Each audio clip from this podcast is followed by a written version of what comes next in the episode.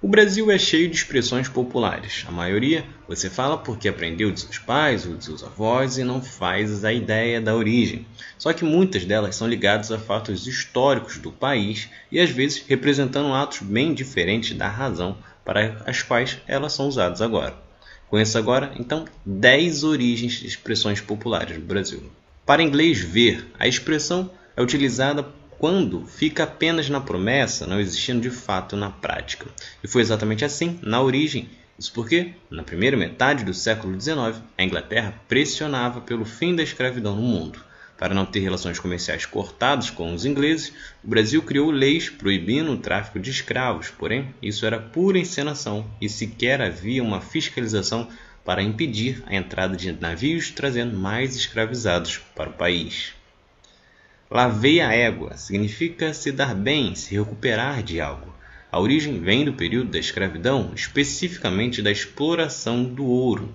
Na época, alguns escravizados tentavam esconder pepitas debaixo da crina do animal ou esfregavam ouro em pó na pele. Depois, pediam para lavar o animal e, com isso, recuperar o ouro e tentar comprar a liberdade.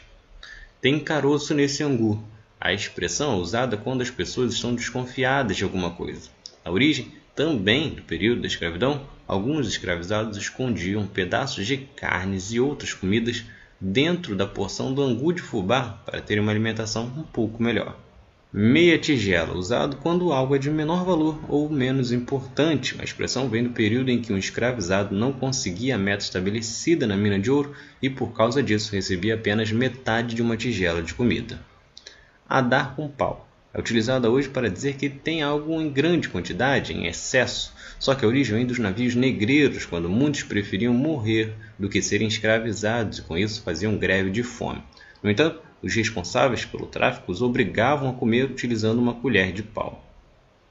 Disputar a nega. A expressão é usada principalmente em disputas esportivas, quando trata-se de um jogo de desempate. É mais uma expressão ligada à escravidão, assim como também à misoginia. Na época, os senhores de engenho, quando disputavam alguma coisa, tinham como prêmio uma escrava negra. Espírito de porco são chamadas assim as pessoas que têm um comportamento desagradável ou irritante, e a expressão vem do período em que os escravizados se recusavam a matar o animal, pois acreditavam que o espírito do animal abatido ficaria no corpo de quem o matou. Santo do pau oco é usado para pessoas que têm comportamento duvidoso, que são algo diferente do que dizem ou aparentam ser. A origem vem do período colonial quando, para fugirem dos impostos, os mineradores usavam santos com fundos ocos para esconder ouro e outras riquezas.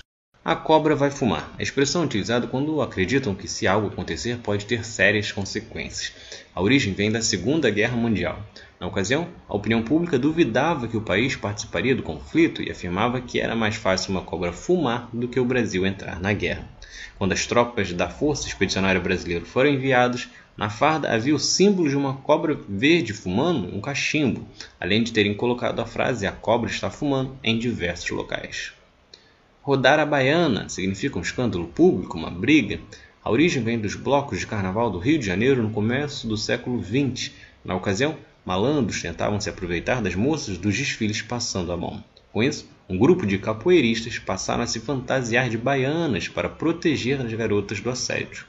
Daí, quando alguém tentava passar a mão, levava um golpe de capoeira e quem estava de fora só via a baiana rodar. Se vocês gostaram, curtam, se inscrevam para não perder nenhum episódio do outro lado da história.